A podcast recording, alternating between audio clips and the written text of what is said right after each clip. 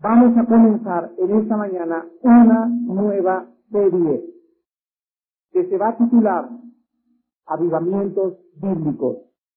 Avivamientos Bíblicos. Es muy importante en la época en la que estamos nosotros viviendo que podamos comprender y entender qué es un avivamiento.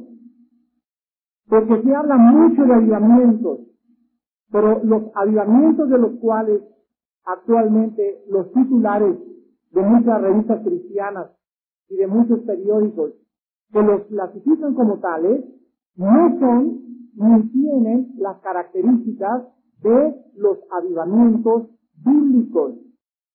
La Biblia es nuestro fundamento y nuestro patrón, nuestro punto de inicio para todo aquello que nosotros querramos saber acerca del movimiento del Espíritu Santo.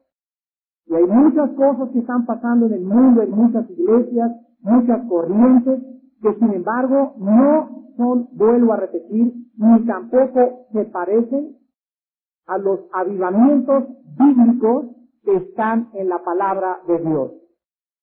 No cabe duda que estamos en una época donde necesitamos avivamiento en la iglesia. Y los cristianos ni siquiera saben definir la palabra avivamiento. La palabra avivamiento significa volver a restaurar la vida espiritual. En otras palabras, cuando la condición de la iglesia cae, cuando el decaimiento moral y espiritual de la iglesia no es de acuerdo a la Biblia, tu vida personal, tu familia y la iglesia necesita un avivamiento. Si en tu casa tú no estás ardiendo por Cristo, si en tu casa ustedes varones como jefes y sacerdotes y cabezas del lugar no están dando devocionales diario en su casa a sus hijos que ya tienen 6, 7, 8 años de edad, ni oran con su esposa diario. Si ustedes no tienen una comunión ininterrumpida con Cristo diario, están en el camino de un decaimiento espiritual, se van a enfriar, se van a comenzar a secar, van a comenzar a ver minada su vida espiritual, porque no podemos darnos el lujo en los tiempos que vivimos con las presiones a las cuales estamos sujetos, no podemos darnos el lujo de soltarnos de la mano del Señor Jesús. Así pues, es importante que nosotros comprendamos que Dios quiere restaurar nuestras vidas diario, restaurar la vida de tu casa, de tu familia y restaurar la vida de nuestra iglesia. Y las iglesias que han comenzado a entender lo que es un avivamiento, han comenzado a dar el primer paso que se encuentra aquí en el versículo que en esta mañana les hemos traído de Segunda de Crónicas 7.14. Porque aquí se nos dan los pasos, las condiciones para que haya un verdadero avivamiento bíblico. Todos los avivamientos bíblicos individuales, familiares y como la iglesia de la historia y de la Biblia han comenzado siempre con la primera condición, la humillación delante de Dios. Mientras no busquemos a Dios y nos humillemos y le digamos, Padre, he fracasado como padre en mi casa. He fracasado como esposo. No he hecho lo que tú me has pedido en tu santa palabra. He fracasado como individuo. Yo no tengo comunión contigo diario, Señor. Yo no tengo hambre de ti por ganar las almas. Entonces, cuando comiences a humillarte, a bajar tu cabeza, a reconocer que has pecado delante de Dios y a buscar tu rostro, entonces Dios se volverá hacia ti. Nunca los avivamientos han comenzado con risas. Siempre han comenzado con lágrimas con un quebrantamiento del corazón, con un llorar del espíritu, con un sentir de que hemos fracasado delante de Dios. Todos los avivamientos han comenzado cuando los cristianos se rasgan el corazón, se parten a la mitad del corazón y reconocen que han fracasado en lo que Dios les ha llamado y después viene el júbilo y la alegría, pero nunca los avivamientos comienzan con alegría, comienzan con un quebrantamiento y una humillación y con muchas, muchas, muchas lágrimas delante de Dios por la convicción de los pecados. Estamos oyendo muchas cosas en la, en la Biblia que nos van a dar la pauta para poder discernir y descifrar y distinguir qué es un avivamiento y qué no es un avivamiento.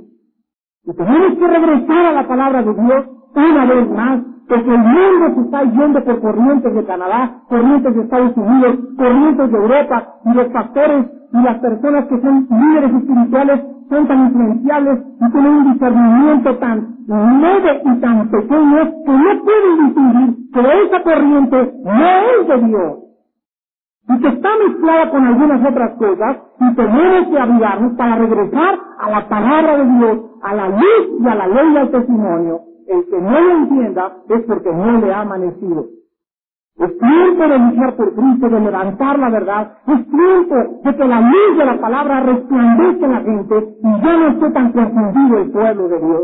Porque lo que más hay actualmente es confusión por ignorar la palabra de Dios. Mi pueblo pereció, dice la Biblia, porque le faltó conocimiento.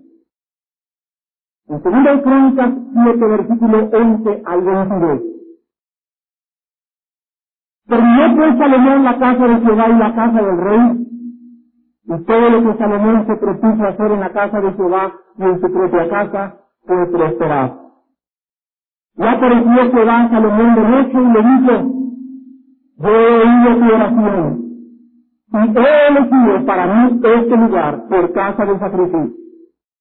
Yo cerraré los cielos para que no haya lluvia, y si mandare a la langosta que consume la tierra, o si enviare pestilencia a mi pueblo, y que se humillare mi pueblo, por el cual mi nombre es invocado, y oraren, y buscaren mi rostro, y se convirtieren de sus malos caminos, entonces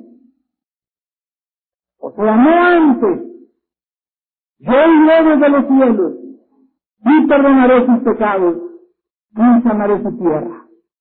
Ahora estarán abiertos mis ojos y atentos mis oídos a la oración en este lugar, porque ahora he elegido y santificado esta casa para que esté en ella mi nombre para siempre y mis ojos y mi corazón estarán ahí para siempre. Y si tú anduvieres delante de mí como anduvo David tu padre, e hicieres todas las cosas que yo te he mandado y guardares mis estatutos y mis decretos, yo confirmaré el trono de tu reino como pacté con David tu padre, diciendo, no te faltará varón que gobierne en Israel. Mas si vosotros os volviereis y dejareis mis estatutos y mandamientos que he puesto delante de vosotros, y fuereis y sirviereis a dioses ajenos y los adorareis, yo os arrancaré de mi tierra que os he dado. Y esta casa que es santificada en mi nombre, yo la arrojaré de mi presencia y la pondré por burla y escarnio de todos los pueblos. Y esta casa que es tan extensa será espanto a todo el que pasare y dirá, ¿por qué ha hecho así ciudad a esta tierra y a esta casa? Y se responderá, por cuanto dejaron a Jehová Dios de sus padres, que los sacó de la tierra de Egipto y han abrazado a dioses ajenos, y los adoraron y sirvieron. Por eso, Él ha traído todo este mal sobre ellos. En el Salmo 85.6, el salmista escribió, no volverás a darnos vida para que tu pueblo ti. Esto es lo que es un verdadero avivamiento, la restauración de la vida espiritual. Y aquí en el Salmo 85, 6, el salmista dice que el regocijo viene después del avivamiento. No volverás a darnos vida, el avivamiento es Dios vuelve otra vez a vivificar. Vuelves a ser otra vez lleno del Espíritu Santo. Vuelves otra vez a comprender y a entender que nuestra vida es para poder consagrarnos y vivir y entregársela a Dios en esta corta vida que Él nos ha dado. Le vuelves a entregar tu trabajo, vuelves a poner tus finanzas bajo el Espíritu Santo, vuelves a poner a tus hijos bajo el gobierno y la dirección del Espíritu de Dios. Y entonces puedes cuando el Señor viene a tu vida, te llena después de que te humillaste y te buscaste tu rostro? Claro que sí, es maravilloso regocijarnos y alegrarnos y cantar y danzar y bailar, porque solo los arrepentidos tienen derecho a alegrarse en Jehová, no los pecadores. Los pecadores primero necesitan llorar para después reír, porque si ríes antes de que llores, estás usurpando y estás violando la palabra de Dios. Casi todos los cristianos coincidimos y estamos seguros que necesitamos avivamiento en las iglesias, en la familia y en la vida personal. Porque miles de personas, miles de cristianos están llegando a la iglesia como robots están llegando como llegabas a Roma cuando no conocías a Cristo. Llegabas, te persinabas, oías incienso y decías, ya cumplí, ya me voy, y ya eres cristiano y vas camino al cielo. No, no, mil veces no. Eso es la religión, no es la vida de Jesucristo. Cuando las iglesias evangélicas cristianas comienzan a convertirse en lugares donde la gente solamente llega a cumplir el domingo, a sentar y calentarse el asiento, no sirven, no hacen nada, en sus casas no tienen un interés por vivir con sus familias, no tienen un testimonio santo en sus oficinas o en su lugar de trabajo, los cristianos han caído en la religiosidad, en el legalismo, en el fariseísmo, y ahí es cuando necesitas un ayudamiento. Las normas morales dentro de la iglesia ya no son iguales a las de aquellas iglesias del pasado que más adelante les contaré que nos pone la pausa al ayudamiento. La mayor parte de las iglesias llegan las mujeres en pantalones, con escotes, con minifalda. Y eso está bien para los nuevos que acaban de llegar a la iglesia, a quienes se acaban de convertir. Y hay que aceptarlos. Una prostituta llega ahora a la iglesia vestida como trabajando en el blanquita, la tenemos que aceptar porque ella no entiende cómo vestirse. Pero cuando una mujer tiene ya cinco, seis meses en Cristo y llega a la iglesia en pantalones el domingo o en un faldo con escote, esa mujer necesita entender que Dios no está agradado con su vida. ¿Pero qué me está usted diciendo que Dios se fija en externalidades? No son las externalidades, sino es lo que la palabra de Dios manda en 1 Timoteo 2, que las mujeres se vistan con pudor, porque no es propio a la mujer usar pantalones siguiendo y adorando a Dios. La mujer tiene que entender que Dios tiene un patrón, un para ella. ¿Por qué? Porque la imagen de Satanás en el mundo es meter a la iglesia la moda del mundo. Y ahí afuera andas en pantalones, andas con escote. Cuando vengas hacia la iglesia, tú traes al mundo contigo. Y al llegar aquí reunirnos como pueblo de Dios, tenemos que entender cuál es lo que Dios nos marca y lo que Dios quiere para nuestra vida. ¿Por qué te dices con vestido largo y con los lames, no como musulmana, verdad, hasta por acá, exagerado, ni con el pie a los tobillos, para dar testimonio a las mujeres nuevas que entran a la iglesia, que tú te dices diferente porque eres hija de Dios. Te dices con pudor, te dices con modestia, y además porque tienes un grande respeto por tu esposo. Por eso lo hacemos, para dar testimonio y para que podamos nosotros verdaderamente ser vistos como la gente, como dice la palabra santos, diferentes. La palabra santo significa diferente, separado. Somos un pueblo separado. No podemos comportarnos, no podemos actuar, no podemos vestirnos como el mundo se dice ni como actúa el mundo. Tenemos que ser diferentes en toda nuestra manera de vivir.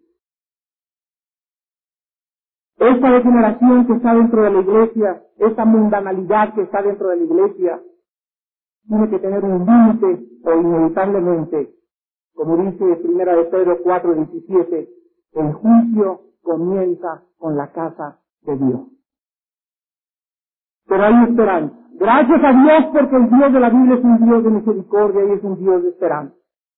Y todos aquellos cristianos que en esta serie de conferencias que vamos a dar se vuelvan a Dios en arrepentimiento y se humillen y oren y busquen su rostro, Dios los va a restaurar. El Dios de la Biblia es el Dios de Jeremías capítulo 18, donde encontramos a un hombre con una vasija de barro en sus manos, llamado el alfarero, y esta vasija de barro se le cae de las manos y se le hace mil pedazos en el suelo al alfarero. Dios le dice a Jeremías, ve y asómate a la casa del alfarero y ve que el alfarero lo que está haciendo con esa vasija, el Dios de la Biblia es el Dios que tiene aquí la vida de un hombre llamado José o Pablo o y tu vida cae en el pecado, tu vida cae en el adulterio, tu vida cae en la fornicación, tu vida cae en el fraude, has robado en tu trabajo, has engañado a tus hijos, has engañado a tu esposa y se rompen mil pedazos en las manos de un Dios santo y ese Dios santo te dice, aún hay esperanza. No importa que tus pecados fueran como el carbón. No importa lo que hayas hecho, que hayas adulterado, que te hayas convertido en una lesbiana, que te hayas convertido en homosexual, que hayas robado, que hayas engañado, en la sangre de Jesucristo hay perdón de pecados. Hay esperanza en el Dios de la Biblia. El Dios de la Biblia es el que toma esos pedazos de tu vida, esta vida que tú tienes hecha pedazos en el suelo. Dios toma cada pedazo de tu vida y Dios comienza uno a otro a juntarlos, a pegarlos, a unirlos y vuelve Dios a hacer la vasija que se le rompió, la vuelve a pegar y esa vasija es más fuerte que antes que se rompiera. Dios toma familias que estaban ya deshechas, matrimonios que estaban a punto ya de naufragar, personas que estaban ya en la depravación íntima moral. Ese es el Dios que vino a salvar a este tipo de personas, a esta clase de pecadores. Cristo busca pecadores como tú y como yo, a quien restaurar. Es el Dios de la Biblia. Iglesias que han sido hechas pedazos, Dios las vuelve a unir y las levanta mucho más fuerte, pero siempre las condiciones están ahí. Humíllate primero delante de Dios. Padre, tengo tendencias sexuales en contra de la naturaleza. Padre, perdóname porque esto no puede ser así. Yo no puedo seguir en esta vida porque voy camino al infierno. Padre, tengo diría tendencias a robar, tengo tendencias a golpear a mi esposa. Padre, soy un flojo, soy un macho. Nunca le doy a mis hijos la palabra. Nunca amo a mi esposa como debería amarlo. Oh Dios, ten misericordia de mí. Humíllate. Humíllate. Entonces comienza a orar. Comienza a buscar el rostro de Dios en la Biblia. Y entonces dice segunda de Crónicas 7:14, yo iré desde los cielos. Vean las tres respuestas de Dios. Dios va a escuchar a los que se humillan, a los que oran, a los que buscan su rostro delante de Él. Dios no oye a ningún otro tipo de persona.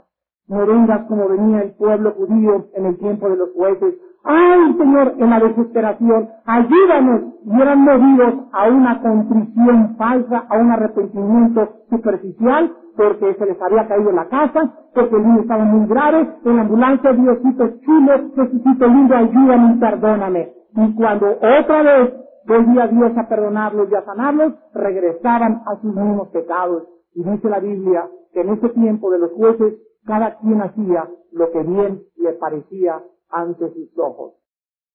Ese tipo de arrepentimiento no puede ser pues, un lado por Dios, porque Dios conoce tu corazón y mi corazón. Dios conoce los intentos de tus pensamientos. Dios conoce lo más profundo de tu alma y Él sabe, Él sabe cuando eres sincero. Dios sabe lo que estás pensando, lo que estás maquinando, lo que tú y yo queremos esconder en nuestra intimidad. Él conoce las cosas más escondidas. Él puede resplandecer en las tinieblas. Las cosas están abiertas y desnudas delante de aquel a quien tenemos que darle cuenta. La definición del ayudamiento la encontramos en 2 Crónicas 7.14, que es nuestro versículo.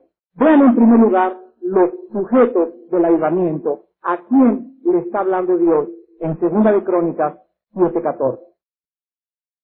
Sí, mi pueblo. No al mundo. Dios no está llamando ahorita al mundo, entendamos a Dios, conozcamos a Dios. Dios no está llamando ahorita al mundo al arrepentimiento, porque para que Dios llame al mundo al arrepentimiento, lo tiene que llamar a través de nosotros. Nosotros, la iglesia, somos el vehículo de Dios. Y antes de que Dios suene la alarma al mundo y les diga, arrepíntanse allá en Las Vegas, arrepíntanse allá en Cancún, arrepíntanse en Acapulco, arrepíntanse en los prostíbulos, primero Dios nos dice a nosotros, a la iglesia, ustedes mi pueblo, arrepiéntanse primero. Cuando nosotros nos arrepintamos, cuando nosotros nos humillemos, cuando nos pongamos a cuentas con Dios, cuando comencemos a tomar en serio a Dios, entonces Dios comenzará a usar mi vida y tu vida para poder traer al mundo y meterla aquí a la iglesia. Dios no va a traer a la gente a la iglesia, a una iglesia donde no hay oxígeno, donde hay carnalidad, donde no hay principios, donde no hay moral, donde no hay temor de Dios. Si quieren ustedes juntar gente, ¿verdad? El Papa puede juntar a 5 millones de personas, y porque se juntan 5 millones de personas no quiere decir que ahí esté la verdad. Dios tiene un pequeño grupo, la iglesia ha sido siempre un remanente, un pequeñísimo grupo en medio de millones de personas fieles, consagradas, entregadas, que temen y tiemblan ante su palabra. Dios le dice, mi pueblo, sobre el cual mi nombre es invocado, a nosotros. Somos un pueblo especial y lo somos, porque a nosotros se nos ha dado a revelar el conocimiento de la gloria de Dios. Dice Efesios 1 que Dios nos ha dado a conocer los misterios de su voluntad. Somos nosotros, el pueblo de Dios, especial. Somos privilegiados. Y como pueblo especial, Dios nos dice, pórtense de una forma especial. Dios nos ha dado tantos privilegios Voltea en tu casa, ¿cuántos cristianos conoces en tu casa? Tu cuñada camino al infierno, el otro va pereciendo, tu abuelo se murió, tal vez despertó en el infierno, tus amigos en tu trabajo, y vas en el metro y a multitudes de millones de personas sin Cristo y sin Dios, pero tú eres salvo, tú conoces al Altísimo, tú vas camino a la luz, vas camino al cielo, ¿y qué estás haciendo por las personas a tu alrededor? Por ser tú diferente a todos los demás, Dios te va a pedir más que a cualquier otra persona que no le haya pedido, porque a que mucho se le da, mucho se le pedirá. En segundo lugar, vean las condiciones del avivamiento. Humillar, número uno. Ya dice que es humillar, es reconocer y entender que Dios es el jefe de tu vida, es el patrón de tu trabajo, es el que abre tus caminos, es el que te da de comer, es el que te prospera, es el que te exalta, es el que quita, es el que humilla. Eso es humillarse, bajar tu rostro y reconocer y decirle como Salomón en esta oración se hincó, dijo, Señor Dios, tú hiciste el cielo y la tierra, y te postras y te humillas y le reconoces que tú no has sido la persona que debieras haber sido. En segundo lugar, orar. Aquí tenemos en la iglesia todos los domingos de diez y media a once una reunión de oración, ni la, ni la cuarta parte de los que están ahorita vienen a la reunión de oración. Ni la cuarta parte, todos llegan a la iglesia, ¿a qué horas? A las once y cuarto. Otros a cuando comienza el mensaje a las doce y cuarto, al diez para las doce. Y toman la iglesia como si fuera el club de leones, el club rotario. No te apuesto lo que quieras a que al cine llegas diez minutos antes y a nadie le gusta ver comenzado la función, pero llegan aquí con una irrespetuosidad delante de Dios. Haz de cuenta que el presidente de la República te dice, lo quita a las dos y llegas a las dos y diez. ¿Sabes lo que dice el secretario? Discúlpame, ya se le pasaron diez minutos. El presidente tiene su agenda demasiado ocupada y la, para usted era, de las doce a las dos y cuarto. Usted nada más le quedan cinco minutos. El Dios de la Biblia, que es el jefe de los presidentes, que se pone a los gobernantes, no hemos de temerle más de lo que tenemos a los gobernantes humanos. Cuando los cristianos pierden el respeto por las cosas de Dios y ya no les interesa llegar a la hora que sea a la iglesia porque no organizan ni ordenan su vida, han perdido o están en camino de perder el temor de Dios. Estamos poniéndonos en serio con Dios. ¿A qué horas tengo que estar a la iglesia? Voy a llegar a las diez y media. O, vamos a, yo te digo el desayuno de los niños. Vamos a arreglarlo más temprano. Vamos a hacer lo posible por llegar a la reunión de oración. ¿Por qué? Porque la oración es el poder más grande que existe en el universo para poder llegar a los oídos de un Dios que te dice, clama a mí, te responderé. ¿Cuántos de ustedes no tienen trabajo porque no piden? No tengo trabajo, hermano, porque no pide. Dice Santiago 4, 1 y 2. No tienes por qué no tienes. Si le dice Dios, Diosito, superficialmente no se nota que tú realmente tienes ganas de que te dé Dios un trabajo por la forma como oras.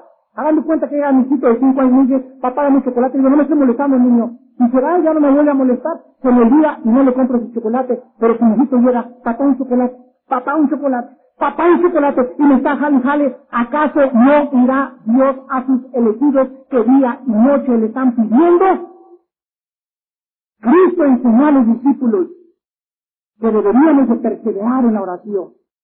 No se imaginan la bendición tan grande que hay llegar aquí a las diez y media y comenzar a orar y traes tu lista, tengo que pedirle por mi cuñado, por mi esposo que no me da para la renta, por eso, y llegas aquí a las diez y media y junto con todos tus hermanos, unánimes, llega hasta los oídos de Jehová y los ejércitos y comienzas a ver milagros en tu vida. Si ustedes supieran el poder de la oración y conocieran lo que es Dios, estarían de rodillas desde las cuatro de la mañana. Dios ha diseñado, Dios ha dispuesto que todo lo que Él nos dé sea en respuesta a la oración. Hay cristianos que se tiran al suelo y comienzan a reírse y la noche anterior se emborracharon. Hay cristianos que comienzan a hacer fiesta y comienzan a alegrarse y antes se acostaron con su novia. Hay cristianos que andan buscando emociones y esto y el otro y por acá y ver un movimiento del Espíritu Santo, pero no hay oración en sus vidas, no meditan en sus vidas, no ayunan en sus vidas, no buscan a Dios, pero sí quieren los favores y los dones de Dios. Ahí es cuando la iglesia ha caído en la trampa, ahí es cuando la iglesia ha caído en el hoyo, ahí es cuando la iglesia ha caído en la oscuridad total, ha perdido de vista el carácter santo de Dios. En tercer lugar, los resultados. Los resultados son tres. Dios oirá. Dios oye la oración. Dios escucha tu oración. Dios sabe tus necesidades, tus frustraciones. Dios conoce tus anhelos. Dios sabe que tú necesitas un hombre como, como esposo, una mujer como esposo, que necesitas un trabajo, que tus hijos necesitan una mejor escuela. Dios lo sabe, pero Dios le dijo a Salomón en este pacto que hizo con él, que es para nosotros también. Salomón, si tú te alejas, si no andas en mis caminos, si buscas otros dioses y haces del mundo tu Dios, yo entonces traeré sobre tu vida males. Las maldiciones caen sobre nosotros como individuos, como familia y como iglesia cuando nosotros comenzamos a creer que podemos burlarnos de Dios. Dios oirá. En segundo lugar, Dios perdonará. Yo perdonaré tus pecados. Qué maravilloso es saber lo que significa perdonar. Perdonar en el hebreo significa borrar los antecedentes.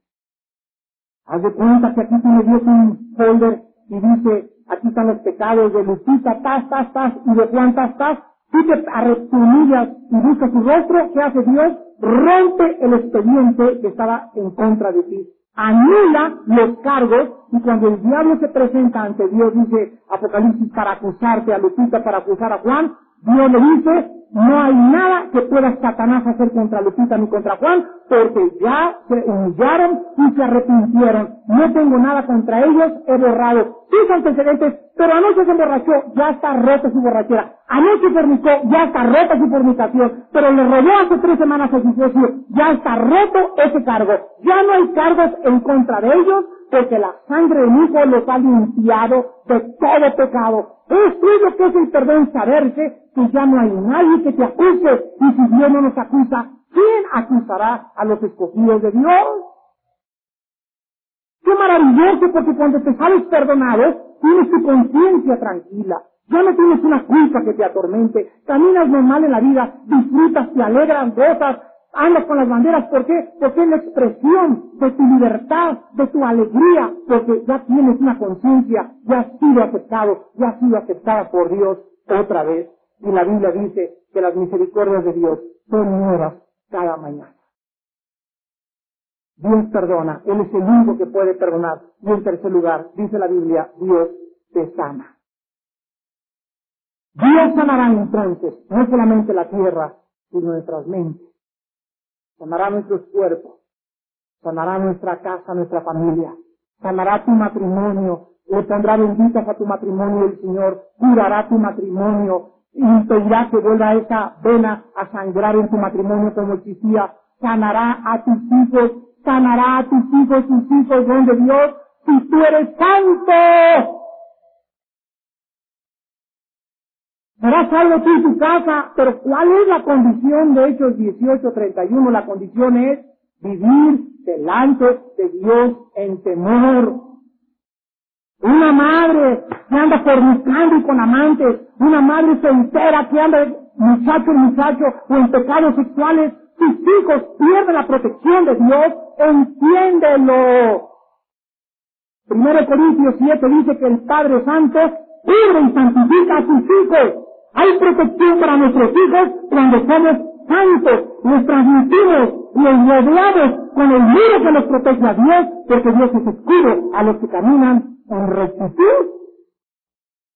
Pero si tú andas ahí agachándole el ojo a otra muchachona, y a tu secretaria, y haciendo el muy galán, y comienza con tus adulterios mentales, ya sea del hombre o la mujer, pierdes, conoces nuestro corazón, el diablo conoce tus pensamientos también, pierdes la protección. El ángel de Jehová acampa, Salmo 34, alrededor de los que le temen. A los que le temen. Entendamos quién es Dios, entendemos cómo funciona el mecanismo espiritual. Es maravilloso vivir en santidad delante de Dios porque hay grandes, grandes bendiciones. Y veamos finalmente las circunstancias. Cuando Dios dio, segundo Crónicas 7.14 a Salomón, Salomón acababa de orar y dedicar el templo. Y Dios le había dicho que cuando él castigara con derrota, segundo Crónicas 6, 24 y 25, con sequía, 26 al 27, con hambre, con pestilencia, 28 al 30, en respuesta a esta oración que Dios le dio, segunda de Crónicas 7, 14. México está atravesando una de las peores épocas de nuestra historia en el país. Y la más grande tragedia de nuestro país actualmente no es la economía. No son los problemas financieros, ni las exportaciones, ni las importaciones, ni tampoco la sociología, ni la psicología. El problema más grande que nuestro país está atravesando ahorita es precisamente la falta de santidad del pueblo de Dios. Esta semana pasada nos llegaron como seis, siete cartas de El Salvador, de Argentina, de Chile. Están viendo los videos que firmamos acá y llegan a más de 17 países vía satélite y mandamos las cartas. Hermanos, les damos las gracias por las predicaciones donde ustedes insisten en la santidad, porque aquí en El Salvador ya no conocemos lo que es la santidad. Aquí en Argentina hay una carnalidad tremenda ya y un movimiento del Espíritu Santo falso. Aquí en San Paulo, Brasil, ya se mezcló el cristianismo con la hechicería. Aquí en Costa Rica ya hay esos problemas también, ya hay demasiado amor por el dinero, los padres ya no son los jefes de familia, las mujeres tienen que llevar a los niños y por todos lados vemos la desintegración, el desmembramiento de la iglesia por apartarse de los principios de la palabra de Dios. ¿Cuándo se necesita un ayudamiento? En primer lugar, cuando los cristianos, Mateo 5, 3, 13 al 16, dejamos de ser la sal del mundo. Vosotros sois la sal de la tierra, dijo Jesucristo. Nosotros los cristianos somos la sal de la tierra. ¿Por qué hizo Cristo el ejemplo de la sal? Porque la sal impide la corrupción. Cuando tú tienes carne y las impide que la carne se a perder. La sal es un preservativo de la corrupción. La sal no acaba con la corrupción, impide que la corrupción crezca. Pero si llegas a tu oficina y eres una muchacha santa, te dices como una santa, te sientas como una santa, caminas como una santa, tratas a los hombres como una santa, ese testimonio que le das a la gente sin hablar de Cristo es tan poderoso que los atraes como un imán y te preguntan, ¿quién eres? ¿Eres marciana? ¿Cómo atraemos a la gente a nuestra vida por nuestra forma diferente de ser? En tu secundaria, en tu preparatoria, eres diferente, no te ríes con los chistes groseros que los otros ríen, no haces lo que las otras personas hacen, no aceptas invitaciones a las fiestas de los muchachos a donde van, cuando tú comienzas a portar diferente y santo, estás siendo la sal, estás impidiendo, estás deteniendo, y estás diciendo, hay otro camino, están todos equivocados, hay otro camino que es mejor, es un camino de paz, es un camino de tranquilidad, es un camino de pureza y de santidad, y las gentes que Dios tiene destinadas para este camino son atraídas a tu vida por tu testimonio. Cuando los cristianos dejan de ser la sal de la tierra, cuando tú tu trabajo, te ríes con tu jefe de trabajo por llegar a la corriente a, tu jefe. Cuando tú como secretario en tu oficina, te invita el jefe a VIP, véngase mi señorita, quiero que me diga a que estos planes ahí en VIP, discúlpeme ingeniero, pero no voy porque es un hombre casado, Ay, no seas sangrona, no seas anticuada. Dígame, misa, no voy. Está usted fuera de su trabajo. Adiós. Gracias, Cabo, porque demostraste que estaba yo haciendo una ratonera con el chupacabras. ¡No te vendas! ¡No te vendas! Afirma tus convicciones. Hija de Dios. Nunca te dejará Él, nunca te desamparará. ¿Quién es el hombre para que tengas temor de Él? ¿Quién es tu jefe para que pueda Él convertirse? en tu amante. Por unos cuantos billetes, por un plato de lentejas, vas a vender tu santidad. Y lo mismo pasa a los hombres, que se venden por un plato de lentejas. Hace un tiempo le conté el testimonio de un hombre que me llamó de la Secretaría de Gobernación. Don Fernando, yo estuve su seis meses en la iglesia, me acaban de nombrar asistente de uno de los directivos de la Secretaría de Gobernación, y mi jefe me acaba de preguntar algo, que si yo soy cristiano. Porque si yo soy cristiano, me dijo que no podía trabajar con él. Yo le contesto. Me dije, la respuesta es obvia, fulano de tal. Quiero que tú entiendas que no es importante el trabajo, sino que estás atravesando una prueba. Así se lo dice. Dichosos, dice Santiago, los hombres que atraviesan y pasan las tentaciones o las pruebas de la vida, igual que las mujeres.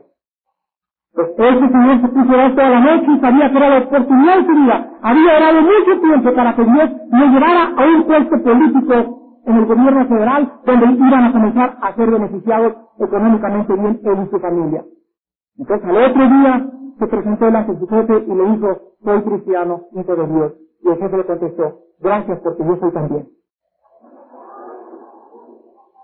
Miren ustedes, este hombre que había puesto Dios ahí en la Secretaría de Nación aquí en México estaba buscando qué cosas, hombres que valieran la pena. Hombres dispuestos a pagar el precio. Y son los hombres que busca Dios. Y quiero decirte que tú y yo somos probados diarios en esta área. Si eres fiel o infiel a Dios. Y conforme vas pasando las pruebas, y vas mostrando tu fidelidad que hace Dios, Dios te levanta más, y te levanta más, y te levanta más, y te da mejores trabajos, y te da mejores oportunidades, porque Dios quiere llevar allá arriba, en la punta, donde se encuentran los encontrados y los líderes que incluyen al mundo, ahí quiere llevar Dios a sus hombres como a Daniel, que fue jefe de, del Ministerio, de la Secretaría de Comunicaciones y de Industria y Comercio en, en, Babilonia y en Persia, como José, que fue ministro de Comercio en Egipto, ahí quiere Dios hombres fieles.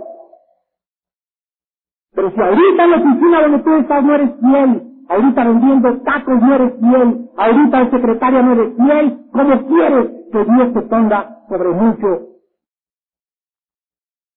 En segundo lugar, se necesita un cuando dentro de la iglesia comienzan a manifestarse síntomas de decaimiento espiritual y divisiones entre los hermanos por causa de los dones, por causa del amor a Dios y por causa de la falta de arrepentimiento. Yo recuerdo algún tiempo cuando yo no creía en los dones espirituales, una de las cosas que más me frenaban para no aceptar los dones no era la palabra eran los prejuicios religiosos que veía en muchos hermanos que me decían, si tú no hablas en lengua, no tienes al Espíritu Santo. Si, si tú no te al suelo, tú no tienes al Espíritu Santo. Si tú no te ríes a carcajadas, no eres bautizado por el Espíritu Santo. Eso me molestaba profundamente, me entristeció en el alma, porque yo había leído primero Corintios 12 y lo leía otra vez y lo leía otra vez y lo leía otra vez, donde decía que todos somos el cuerpo de Cristo. Primero Pedro 4 que dice que todos tenemos dones, que no hay nadie en la iglesia que no tenga dones, que uno habla lenguas, que otro tiene dones de esto, que otro tiene dones aquellos, pero todos son para edificar, no para destruir, y no hay competencia que si yo no tengo esto, tú no tienes aquello, porque cuando existe esto se necesita un ayudamiento espiritual. Líbranos Dios. Y algún día sentirnos superiores, o que tú te sientas superior, o que un cristiano le digas, tienes que hablar en lengua, o tienes que hacer esto, o recibe esto, o recibe aquello, porque en ese momento te metes en el lugar de Dios a manipular y quitas al Espíritu Santo su soberanía. Primero Corintios 12, Él reparte a cada quien como Él quiere. Como Él quiere, no como tú. ¿Qué pasa con los dones? Llegan las lenguas y comenzaron qué bonito, qué bonito, y queremos que todo el mundo tenga lenguas, y no necesariamente las lenguas son para todos. Dios, a repetir, reparte a cada quien como Él quiere. Entonces, cuando yo quiero que todos tengan lo que yo tengo, ocupo el lugar de Dios. Me la risa y que a lo mejor Dios me la da a mí, gloria a Dios que Dios me la da a mí, pero me equivoco al creer que es para todos. Y cuando la quiero distribuir a todos, me pongo en el lugar de Dios, porque no es de Dios para todas las cosas. Así lo dice la palabra. Vayamos a 1 Corintios 2. Regresemos a la Biblia, regresemos a la luz y testimonio, regresemos a lo que el Espíritu Santo ha plasmado aquí en su santo libro. Dice 1 Corintios 12, 17. Si todo el cuerpo fuera ojo, ¿dónde estaría el oído? Si todo fuera oído, ¿dónde estaría el olfato? Mas ahora Dios ha colocado los miembros, cada uno de ellos, en el cuerpo. ¿Cómo? O sea, Dios a unos puso en la iglesia pentecostal, otros en la presbiteriana, otros en Vida Nueva, a otros en la bautista. No critiques a los bautistas ni les digas esto ni a los presbiterianos ni pentecostales porque son tus hermanos y al hablar contra ellos hablas contra Dios.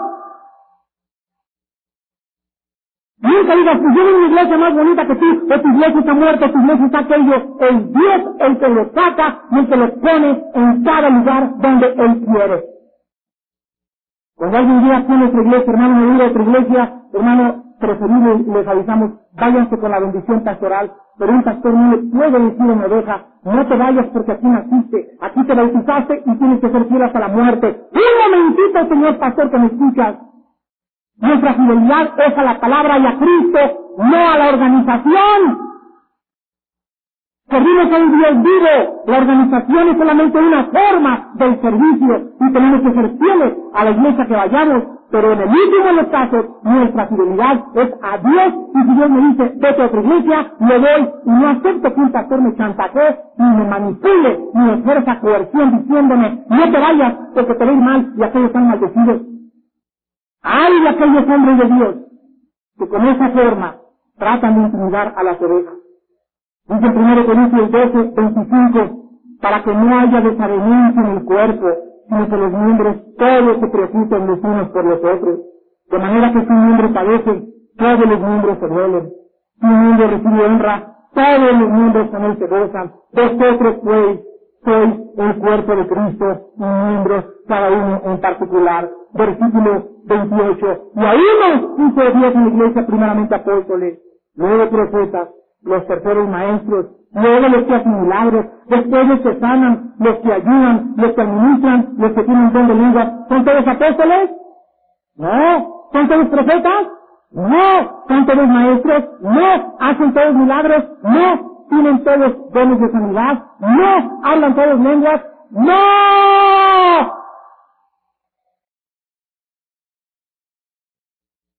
Lee la Biblia. No todos hablan lenguas, no hagas que todos a fuerza tengan que hablar lenguas, ni caigas en la de decir, si no hablas en lengua no tienes al Espíritu Santo, porque los más grandes hombres de Dios de la historia no han hablado en lengua, habían sido hombres de Dios.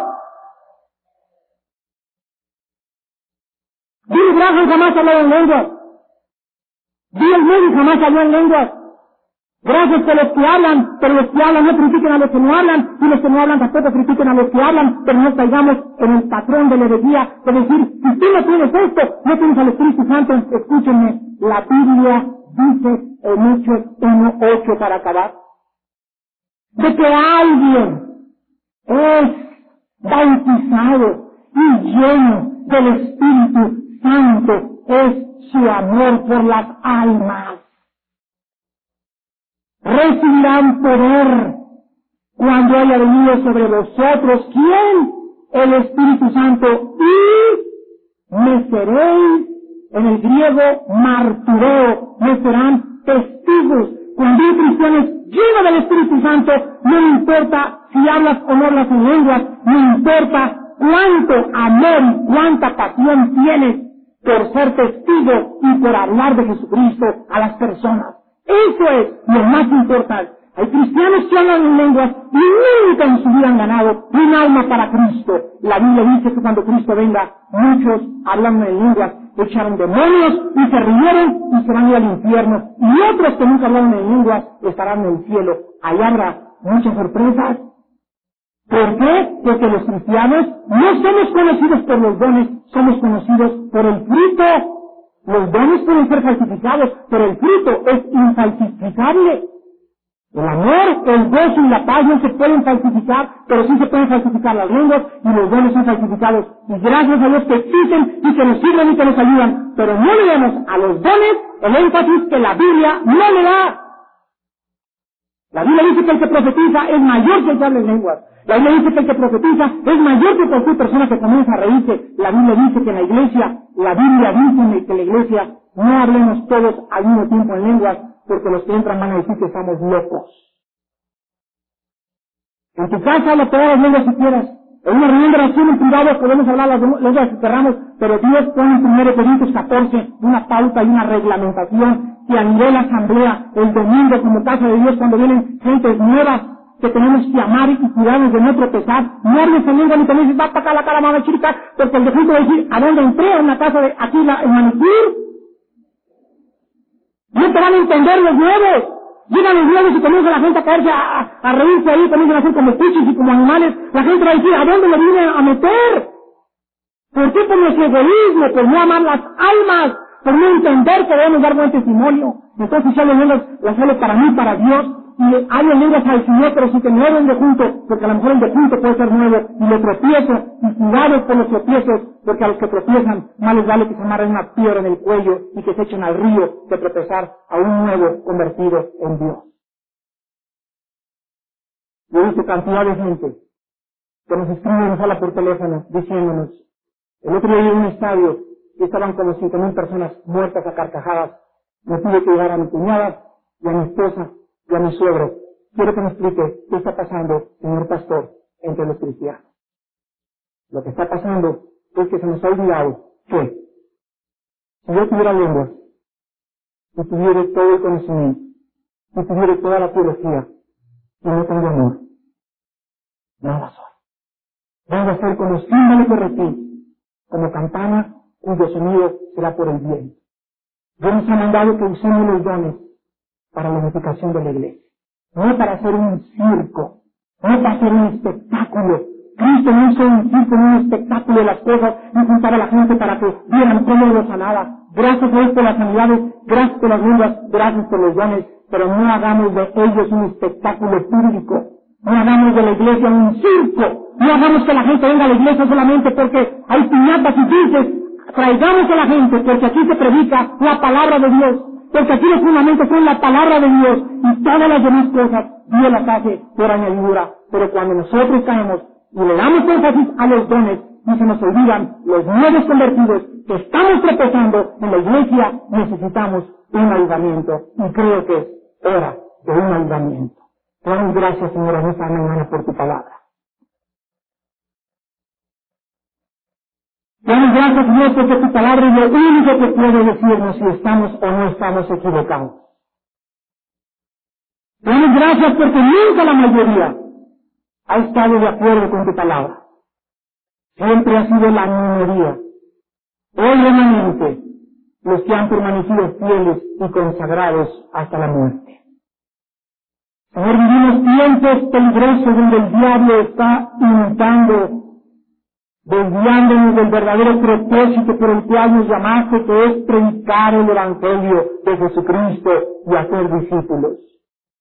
La iglesia, Señor, está entretenida con espectáculos, y con cosas que a ti, Señor, no te agradan, porque no son motivadas por el amor de los nuevos, sino por un corazón egoísta que solamente quiere divertirse él mismo, ella misma, sin importar a quién tropieza ni lo que piensan los demás. Señor, regrésanos a tu palabra. Queremos vivir en tu palabra. Queremos tener equilibrio en tu palabra de nuestras acciones, manifestar tu santidad. Señor, necesitamos avivamiento. Oh Señor, ayuda y comienza por ayudar a los hombres a las cabezas de familia. Varones que me escuchan, Cristo es tu cabeza y tú la cabeza de tu esposa. Y como tal, Dios nos juzgará primero que a ellas. Dios nos tendrá a nosotros muchas veces más que a las mujeres, porque nos ha dado a nosotros el privilegio de ser la cabeza de nuestro hogar. Si tú te has equivocado en tu pasado, si tú has fracasado y has perdido tu primer amor, humíllate delante de Dios en esta mañana. Humíllate. Que salgan de tus ojos lágrimas de arrepentimiento porque has fracasado como padre. Has fracasado como esposo. Has fracasado como el guía y el sacerdote de tu casa. Arrepiéntete. Y pídele perdón a Dios, el cual será amplio en perdonarte. Y tendrá de ti misericordia. Y te abrazará y te ayudará. Y te ayudará. Y te restaurará a tu nuevo amor. Y te dará vida. Y vida en abundancia. Para que seas el varón que Él quiere que tú y yo seamos. Mujeres que han sido rebeldes en sus casas, viviendo y contradiciendo continuamente a su esposo, dándole un mal ejemplo a sus hijos, por tu egoísmo y tu vanidad, humíllate delante de Dios. No, Señor, he fracasado por ser la esposa que tú quieres que yo sea. Tú sabes, Señor, cuánta rebelión hay en mi corazón contra el hombre. Tú sabes cuánto coraje le tengo a mi esposo y cuán injusto ha sido conmigo. Mi Dios, Señor, te pido perdón, porque no me interesa ya lo que él pueda hacer, tú vas a arreglarlo a él. De aquí en adelante yo quiero ser lo que tú quieres que yo sea, con la confianza que mi esposo cambiará. Y son hijos que han sido rebeldes, falsos y malagradecidos con sus padres, que no has honrado a tu madre ni a tu padre como Dios te manda, humíllense delante de Dios. Pídenle perdón a Dios en este momento. Pídenle perdón a tu madre, que tú te las hecho sufrir. A tu padre también, no los juzgues. Hijos, no juzguéis a vuestros padres, porque el juicio de Dios. Vivámonos como familia. Vivámonos como iglesia, Padre, hemos fracasado, Padre. Y tú hemos apartado de tu palabra, Señor. El diablo nos ha engañado. Nos ha querido desviar de la verdad. Oh Dios, resplandece en nuestros corazones con la luz del Evangelio. Levanta, Señor, estas iglesias que pedimos con nuestros hermanos de todas las iglesias cristianas del mundo. Señor, levantamos a todos los pastores en el mundo entero. Bendice a nuestros hermanos. Bendice a los presbiterianos, Padre, a los pentecostales, a los bautistas. Son nuestros hermanos. De los que te sirven con un corazón recto. De los bendecimos, Padre. Gracias por los dones que has repartido conforme a tu soberanía. Gracias porque no nos has dado a todos lo mismo. Oh Señor, enséñanos a no querer que todos tengamos lo mismo, porque somos niños y no maduros en la fe. Padre Santo, establecenos. Danos de madurez en el tiempo peligroso que vivimos para que el diablo no gane ventaja sobre nosotros y podamos recordar que nuestra misión en esta vida es una. ganar las almas. Impedir que más gente se vaya al infierno a través de la predicación y del testimonio de nuestra santidad. Te lo pedimos y te damos las gracias en el. Amén.